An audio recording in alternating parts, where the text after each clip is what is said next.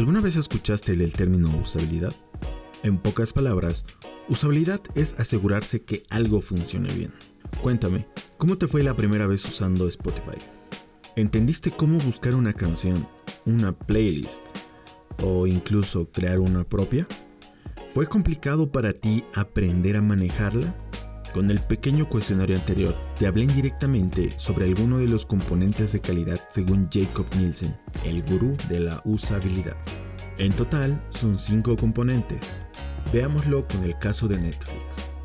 El primer componente es el aprendizaje, y hace referencia a cuán fácil es aprender a usar algo. Por ejemplo, si ingresas a Netflix, puedes apreciar que no es tan complicado realizar determinadas tareas como ser la búsqueda de alguna serie o película. El segundo componente nos dice qué tan eficiente, rápido y fácil es aprender a realizar determinadas tareas. Por ejemplo, ¿es complicado para ti ver una serie a partir de un determinado capítulo o temporada? Asimismo, ¿es difícil tener una serie o película guardada para verla más tarde? Probablemente aquí tengas que utilizar la función mi lista y agregarla para verla después. Memoria es el tercer componente. Quiere decir, ¿qué tan fácil es recordar cómo utilizar algo? Supongamos que toda una semana dejas de utilizar Netflix Posteriormente tienes ganas de ver una película que tenías guardada. Entonces, ¿es fácil para ti recordar cómo acceder a esa película?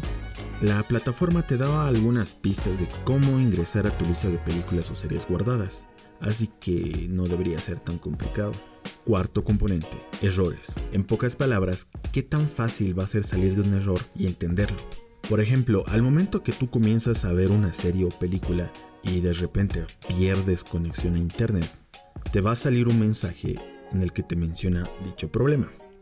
Asimismo, te dará un escape a este problema. Fuera de ello, este es un indicador para que en siguientes ocasiones la plataforma te recomiende descargar el contenido previamente para no caer en dicho error otra vez. Pude apreciarlo en base a mi experiencia. El último punto, la satisfacción. ¿Qué tan contentos están los usuarios? Quizá este punto será un poco ambiguo, ya que depende netamente de la experiencia que genera el uso de la plataforma. Te podría deducir la usabilidad de la siguiente forma. Al momento de utilizar por primera vez Netflix, supongamos que entiendes su funcionamiento de tal forma que no sientes frustración. Es decir, no hay redundancia en lo que haces, muy pocas veces las cosas no te quedan claras, y si caes en un error es fácil salir de él. Se dice que la usabilidad es como el oxígeno puedes encontrar material complementario respecto al tema en mi blog. Te dejo el enlace en mi biografía de Instagram.